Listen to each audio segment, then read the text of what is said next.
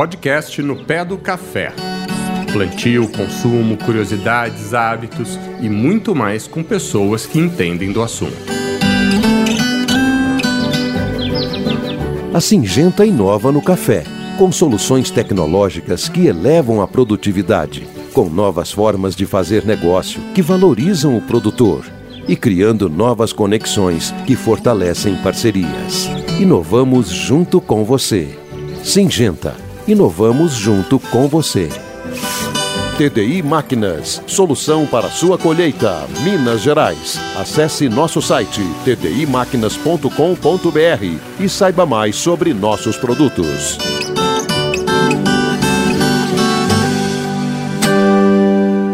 Olá, queridos ouvintes, bem-vindos ao quarto episódio do podcast No Pé do Café. Um conteúdo extra, um spin-off, uma continuação do programa No Pé do Café, produzido pela RGB Filmes e por Gustavo Renó, nosso especialista, como a gente brinca aqui, da porteira para dentro. E aí, Gustavo, bem-vindo ao quarto episódio. Tudo bem com você? Olá, pessoal. Olá, Felipe. Tudo jóia? Muito feliz agora nesse quarto episódio e vamos falar mais de café. Vamos falar mais de café. E para o nosso ouvinte que não percebeu, eu esqueci de fazer a apresentação decente do Gustavo, que é engenheiro agrônomo, professor universitário, mestre em cafeicultura, cafeicultor e, como se não bastasse, ainda é pesquisador e consultor em cafeicultura. E, Gustavo, com esse bando de títulos, só você para poder apresentar a nossa entrevistada de hoje. Apresento sim, com muita honra. A nossa entrevistada de hoje é Isabela Pascoal Becker. Ela é diretora de sustentabilidade da Daterra Coffee, no Cerrado Mineiro, desde 2003. Entre as fazendas de café, foi a primeira do país a receber o certificado da Rainforest Alliance e obter o ISO 14001.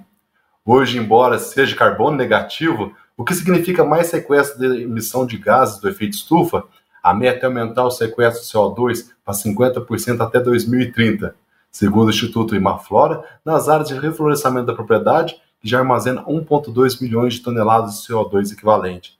Esse texto eu tirei da Forbes, aonde ela aparece como colocação 54 das mulheres mais poderosas do agro. É essa nossa entrevistada, Felipe. Poderosa porque é uma especialista num assunto que hoje em dia está muito em alta e é o assunto que a gente vai tratar aqui hoje, que é a sustentabilidade no agro. Isabela, bem-vinda. Muito obrigada, Gustavo. Muito obrigada, Felipe. Estou super contente de participar desse bate-papo, né? Que apesar de ser um podcast, é para ser um bate-papo. É, eu sempre falo para os meus clientes e naturalmente os ouvintes acabam ouvindo que isso aqui nada mais é que uma mesa de bar, a gente batendo papo, mas no caso é uma mesa de um café, né? Aqui não tem ninguém com cerveja na mesa, só com uma xicrinha de café. Então vamos lá, Isabela. É, uma, uma das coisas que eu já ouço há muito tempo por conhecer um pouco da, da Terra é que vocês, ao longo do, do desenvolvimento da fazenda e da produção, sempre pensaram no resguardo do, do, terreno, no cuidado com a terra. E hoje a gente sabe que existem muitos desafios no mercado por conta de mudanças climáticas. Né? A gente sabe que a produção esse ano foi bem, bem complicada por conta da seca, né? E aí a gente tem que pensar em sustentabilidade como também um negócio para manutenção do nosso negócio, não é? Conta para gente como é que uh, vocês da, da Terra Coffee uh, abordam o tema e o que, que foi feito por vocês desde o começo uh, na gestão das fazendas ligado à sustentabilidade. É combinado. Boa tarde ou bom dia para quem está me ouvindo. Então, eu vou contar. A sustentabilidade para da Terra, ela começou do dia que ela foi pensada, porque existia um desafio muito grande pensando no Brasil como o maior produtor de café mundial há 30, um pouco mais de 30 anos atrás. É, ou era um país que produzia volume, que não, é, não tinha qualidade, ou se tinha qualidade, não tinha volume. E a ideia era de que a da terra precisaria ser uma fazenda que iria plantar café de alta qualidade, ou seja, muito bem selecionado, chamado cafés especiais, que faria tudo isso sob as melhores práticas socioambientais, com larga escala. Porque não adianta nada eu produzir tudo isso e não, se eu não tiver consistência de entrega para o meu cliente. Isso sim dá sustentabilidade. E como que a gente fez de lá para cá? Sustentabilidade faz parte da estratégia do negócio em todos os sentidos. Então, muitas pessoas perguntam: ah, quando vocês começaram a ser sustentável? A gente só não usava essa palavra porque essa palavra não era conhecida. Mas a gente começou assim: como que a gente vai plantar café preservando o máximo possível o meio ambiente? Ah, nós fomos procurar a Exalc. A Exalc Junto com eles, nós desenvolvemos o primeiro selo de adequação ambiental. Então, nós fomos aprender com quem era especialista. Fomos aprender qualidade de café com a Ilha Café. Fomos procurar ISO 14001 para entender o que, que era uma gestão ambiental. E aí, uma coisa puxa a outra, num círculo virtuoso maravilhoso. Conhecemos a Rainforest. E a partir do momento que você tem uma certificação, ela te ajuda, ela te provoca a você não sair do trilho. Então, foi assim que foi feito durante 20 anos, todo, toda a receita, todo o lucro da, da terra era reinvestido em práticas socioambientais. E foi assim que a gente chegou onde a gente está. Só que tudo isso foi feito para, de alguma forma, provar que a agricultura ela pode ser parceira do planeta. Nós nunca, em tempo algum, achamos que a agricultura era vilã, é, porque a gente está falando de natureza, de produção de alimento. E isso é o nosso grande desafio hoje. Maravilha. Eu, eu já dei um, um, uma pincelada aqui num tema que é, a seca é uma consequência da, das, dos problemas ambientais que a gente tem. E agora eu quero fazer a perguntinha do, da outra porteira ali, a porteira do Gustavo. Gustavo, como é que você, como consultor e, e ajudando seus parceiros produtores, como é que vocês têm lidado com a seca? Existe alguma forma de garantir a florada da lavoura com esse tipo de ambiente, com esse tipo de situação onde a gente não tem um ambiente adequado para o crescimento do pé, para a florada e etc. Como é que vocês fazem? Quais são os desafios e oportunidades que esses problemas podem trazer para a lavoura no manejo? É, Felipe, a alternativa, né? O caminho principal para a gente poder é, estruturar toda essa parte, que é um dos maiores desafios dentro da cafeicultura, é trabalhar em sintonia com a natureza. E esse é o maior, é o caminho melhor que tem. Porque, de acordo com a gente trabalhar contra a natureza, nós vamos ter dificuldades, né? E, e aí, quando a natureza gritar, realmente é, o prejuízo vai ser muito grande. Então, seja, primeira coisa, vamos trabalhar o solo. Esse solo tem que ser o mais estruturado possível, ele tem que ser o mais vivo possível, né? Então, as mesmas vezes com a ciência, às vezes não consegue mostrar exatamente como é que funciona toda essa vida dentro do solo, a gente já percebeu que quanto mais manejo, quanto maior o manejo conservacionista do solo for, maior vai ser a resposta em produtividade. E aí nós temos esses interpéries climáticos, né? E aí a gente pega, é, fica nessa situação complicada de, de conseguir manter produtividade com todo esse desafio climático que está tendo. E aí, quando a gente está em sintonia, os resultados são melhores. Esse ano nós estamos com uma dificuldade muito grande que realmente não foi só a seca, mas sim o frio. Ele nivelou todo mundo por baixo. Então, mesmo quem estava com manejo bem é, sustentável, vamos dizer assim, quem não estava, todo mundo acabou sendo nivelado por baixo. Realmente, o, a agressividade né, do frio foi muito grande. Mas, é, quando você tem as variações, por exemplo, você pega, por exemplo, da seca. Até então, as fazendas que estavam em sintonia, que estavam mais estruturadas, a seca não afetou tanto quanto uma fazenda mais desequilibrada. Mas aí veio o frio e realmente deu uma nivelada mesmo por baixo, mas é algo que a gente nunca viveu isso aí. Até a gente estava numa reunião de agrônomos, assim, a faixa de idade da turma de 70, 80 anos, né? E realmente os profissionais fantásticos, e eles falaram que realmente nunca se viu isso que a gente está vendo esse ano. É, não, não tem como, né? Ou, a gente cuida da terra ou a gente não vai ter mais onde habitar, né? Isso é uma. E, e nem o que comer, né? Porque a Isabela falou, né? o agro sempre foi visto como, como um vilão, né? Por conta de defensivos, por conta de N assuntos, mas é, é, esse conceito, essa forma da, da, da terra pensar é justamente a forma que todo mundo já deveria estar pensando há pelo menos uns 20 anos, né? E infelizmente, Isabela, hoje, para o nosso, o nosso consumidor final é quem está começando a ter esse olhar e ainda vai criar o hábito de buscar essas informações, essa quem é o meu provedor de serviços, quem é o meu provedor de comida, para poder fazer a escolha.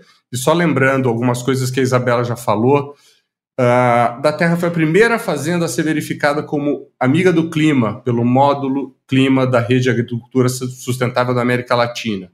Foi vencedora do primeiro prêmio, do prêmio Fazenda Sustentável de 2015 da Globo Rural. Foi a primeira fazenda certificada pela Rainforest Alliance. E ela é modelo de fazenda sustentável pela Ilha Café, que provavelmente é o seu maior cliente ainda, né? Falando do cliente, como é que o cliente, o consumidor, não só o quem, quem compra de você, como marcas grandes como a Ilha, mas o consumidor final, o que, que vocês têm percebido que é. Qual é a relação que ele tem hoje com a sustentabilidade, Isabela? É, a relação que o consumidor hoje tem com a sustentabilidade, ela está muito ligada à confiança. É, nós temos, nós construímos a, a nossa atuação enquanto fazenda sustentável vai provando ao longo do tempo para o cliente que ele pode confiar na gente. Então, diferente de algumas coisas que a gente vê muito hoje de greenwashing, né? É por conta da pandemia, a história do ESG, é diversidade, é isso, aquilo, a gente vem consistentemente praticando sustentabilidade nos mínimos detalhes. E aí o cliente ele vai percebendo isso mais do que perceber, ele acredita. E por que que isso é muito importante? Porque na hora que tá tudo bem, tá tudo bem. Mas na hora que a gente tem uma crise, na hora que a gente teve uma pandemia, a gente nunca sentiu tanta lealdade, fidelidade e parceria por parte dos clientes. E, em ambos os casos, a gente com eles e eles com a gente. E o que, que é você ter clientes fiéis, leais? É sustentabilidade, porque são eles que vão pagar a conta no final. Então, isso é uma outra coisa também é, importante. Acho que quando se fala em sustentabilidade, acho que duas coisas são importantes de serem lembradas, que são um pouco esquecidas, são um pouco é, diluídas pela, pela proteção do meio ambiente, que é muito está muito em moda, e também por, pela questão de diversidade. Tem dois pontos que é o seguinte: ser sustentável não é ser orgânico. Orgânico simplesmente diz que eu não uso produtos químicos na minha, no meu manejo. E ser sustentável é também praticar a sustentabilidade nas relações comerciais, na parte econômica do tripé de sustentabilidade, que é o que a gente faz quando a gente cuida do nosso cliente. É, falando de sustentabilidade do orgânico, eu quis pontuar isso porque por muito tempo a gente falava ah, da terra sustentável, ah, vocês são orgânicos? Não, nossa, que horror né? E aí, Felipe, no começo da sua fala, você comentou, né, de que as fazendas, o agro deveria fazer diferente. Eu acredito o seguinte: ninguém faz errado no início porque quer, mas assim, o mundo precisava alimentar, teve Segunda Guerra, é, industrialização de produto, precisava, a gente precisava produzir mais, a tecnologia não era acessível, a gente não sabia, a, a gente não, não tinha a tecnologia de DNA. E aí, foi, foi, a gente foi fazendo, a gente, mundo, Brasil, foi fazendo. O Brasil precisa lembrar que ele é um país tropical. País tropical, ele é quente e úmido, tem muito mais doença do que em país de hemisfério frio.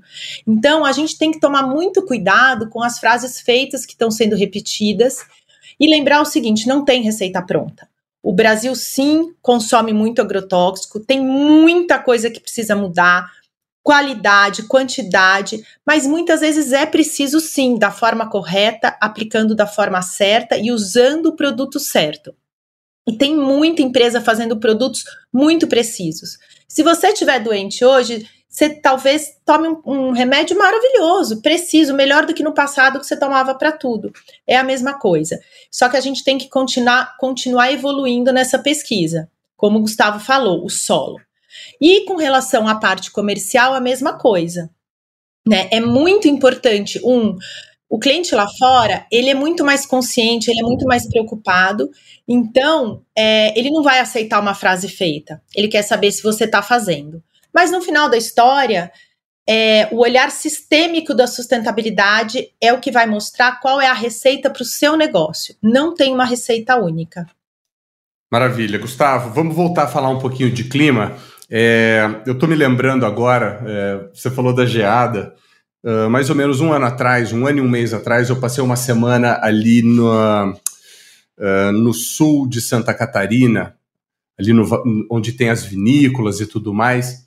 E você sai dirigindo pelo campo, você vê as macieiras todas cobertas por conta da geada.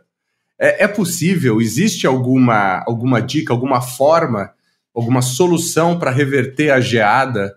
Como, por exemplo, isso que o pessoal faz lá no sul de Santa Catarina, de proteger a fábrica a céu aberto, como você costuma chamar?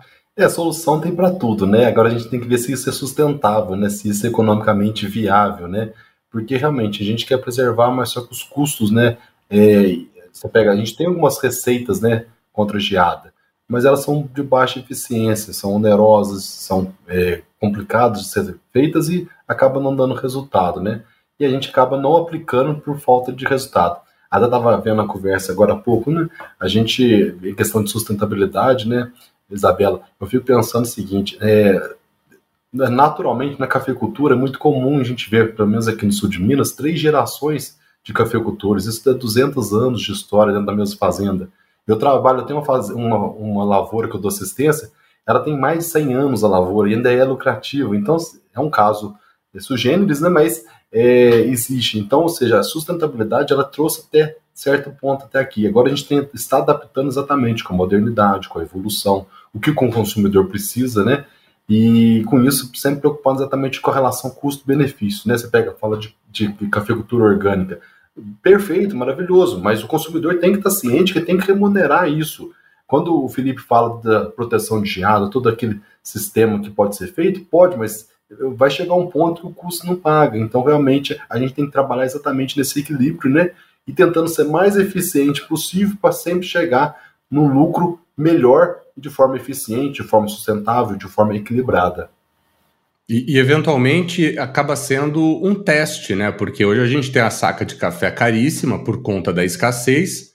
E será que o investimento traria o, o, o preço para baixo de uma forma que o que foi produzido ou que não se perdeu gerasse um equilíbrio, né? Isso é um cálculo difícil de fazer, é uma coisa maluca e infelizmente a gente não consegue adivinhar, né? Tem que ter a experiência, assim como o clima, né? Que a gente vai medindo ao longo de muitos anos para ver a diferença.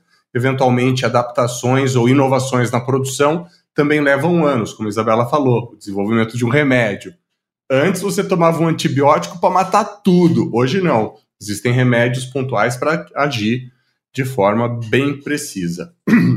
Isabela, eu queria falar de mais uma coisa com, com você, que é a parte de crédito verde, crédito de carbono, que o Gustavo, na sua apresentação, falou que vocês hoje já são, não são nem neutros, já são negativos, né? Vocês já estão uh, roubando, sequestrando mais carbono do que uh, gerando carbono. E aí a pergunta é muito simples como é que a gente explica de uma forma rápida, fácil, clara de entender, tanto para o nosso ouvinte quanto para um cafeicultor, um produtor, um consumidor, como é que funciona esse balanço, como isso é calculado e o que vocês fizeram para chegar nesse ponto que hoje em dia é o desejo de muita gente, né? O desafio que a gente tem por aí. Bom, é bacana essa pergunta porque hoje a gente escuta muito assim, qual é a sua pegada de carbono? A pegada de carbono significa o seguinte, quanto que eu estou emitindo? É quase que é como minha parte ruim, né? Quanto que é a pegada? Ah, eu emito isso, eu emito aquilo. É, quando a gente fez o trabalho na da Terra com o Imaflora, nós queríamos fazer o balanço de carbono, ou seja, a gente queria saber quanto seria toda a emissão, quanto seria a pegada de carbono da da Terra e quanto a gente compensa. Lembrando que o pé de café para plantar eu emito CO2, mas eu também é uma planta, eu sequestro. Então a primeira coisa que a gente acredita que é muito importante é priorizar muito mais esse balanço. A gente na da Terra tem uma mania boa de olhar tudo como um grande sistema, difícil olhar as coisas pontualmente separadas, né? E o, o carbono é a mesma coisa. O que, que a gente faz ao longo do tempo? Por exemplo, nós produzimos as próprias mudas. O que, que significa isso? Significa que eu vou levar plantas mais saudáveis para o campo. Se eu estou levando plantas mais saudáveis, eu vou, eu tenho uma tendência a ter menos praga, menos doença e usar, portanto, menos defensivo. Eu sei quais são as maiores fontes de emissão de CO2: fertilizante, nitrogenado, combustível. Então, eu vou ao longo do planejamento de uma safra, imaginar em que pedacinho que eu posso minimizar a minha emissão, melhorando. E aí você descobre ferramentas que a natureza está te dando e ninguém está aproveitando. Então, plantar árvore, por exemplo. Plantar árvore, eu estou sequestrando o CO2. Eu estou eu tô levando o CO2 para baixo do solo, que ajuda a fixar nitrogênio e dar biodiversidade para o solo, que era o que o Gustavo estava dizendo.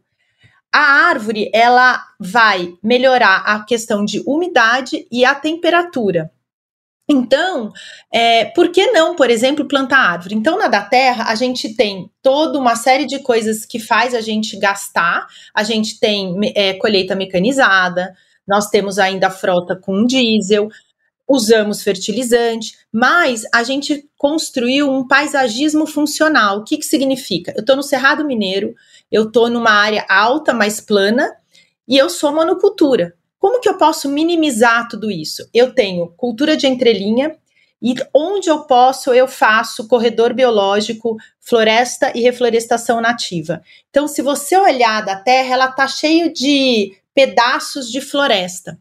Tudo isso é melhor. Ah, eu estou perdendo área de produção de café. Será? Não sei, porque agora, nesses dois últimos anos, que de fato a seca, mais do que a seca, os picos de calor e de frio foram muito agressivos, a gente teve menos impacto. Então, a gente acredita que, ainda que a gente não tenha, assim, né, a gente brasileiro não tivesse o costume de pensar em investimento de tecnologia a longo prazo, com a ameaça do, do, problema do clima, a gente precisa pensar nisso, porque não vai dar mais para você pensar no momento do problema tentar resolver. Senão vai resolver igual muita gente faz. Ah, eu vou é, erradicar minha lavoura porque eu não vou poder colher. Ah, eu vou arrendar para outra cultura. Então, é, isso é muito triste. E aí, o que, que acontece? Da porteira para dentro, a gente fez esse balanço e a gente viu que a gente tem 70 quilos de CO2 negativo por saca. Mas aí todo mundo, ah, você vai comprar, porque hoje também crédito de carbono, crédito de carbono. Não, porque a gente sabe que da porteira para fora tem a logística, né, a, a, parte de frete até Santos e Santos navio até os clientes e os clientes torram café.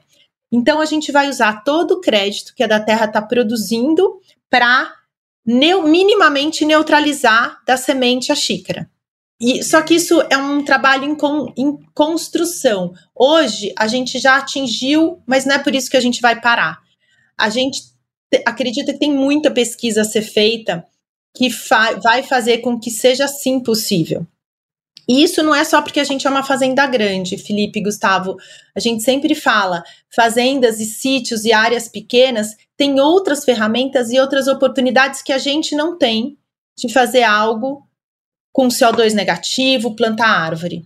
Nossa, maravilha. Eu, eu gostei muito da parte que. Bom, você vê que ela já é do programa, né, Gustavo? Já já já tá usando o jargão da porteira para dentro, da porteira para fora.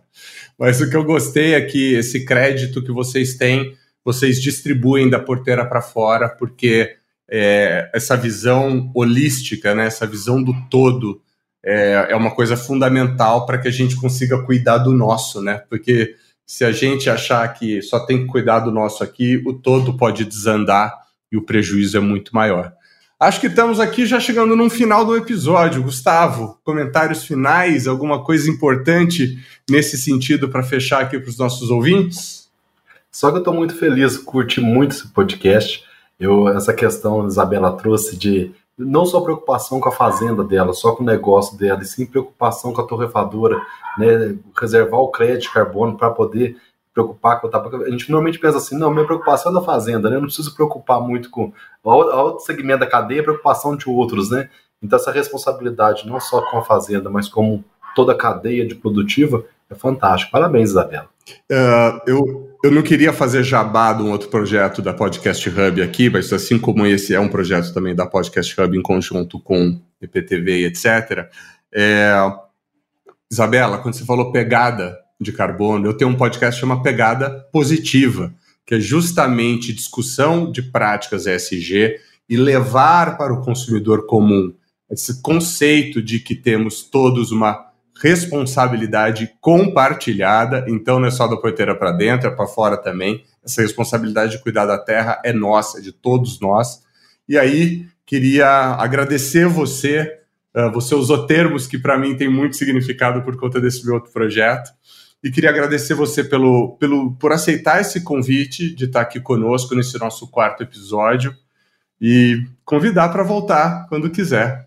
Muito obrigada, Felipe. Foi um prazer te reencontrar num podcast. Gustavo, foi um prazer te conhecer. A gente pode marcar outros bate-papos, acho que é um assunto super interessante. E, e vou continuar ouvindo o podcast e vou também é, ouvir o Na Pegada, que eu achei bem legal e também super útil no momento que a gente está vivendo. Pegada positiva, Isabela. Cola lá que eu quero te entrevistar lá, depois a gente conversa. Combinado, então. Queridos ouvintes, Gustavo, obrigado, Isabela, obrigado. Obrigado a todos por participar, por estar aqui conosco na audiência. Uh, pedimos que compartilhem esses, esse conteúdo, esse episódio com seus amigos, seus colegas, pessoas que gostam de café, porque aqui a gente está tendo a oportunidade de mostrar bastante coisa de como o mercado se comporta, como a cafeicultura, como uma cultura muito, muito importante nesse país enorme que temos, que é o Brasil, tem muito impacto no social, no, no econômico, né? Aquela xicrinha que você toma ali no, no meio da sua tarde no escritório, teve muita gente competente passando as mãos por aquele café para chegar por aí. Gustavo, Isabela, mais uma vez obrigado. Voltamos em breve com mais um episódio e até a próxima.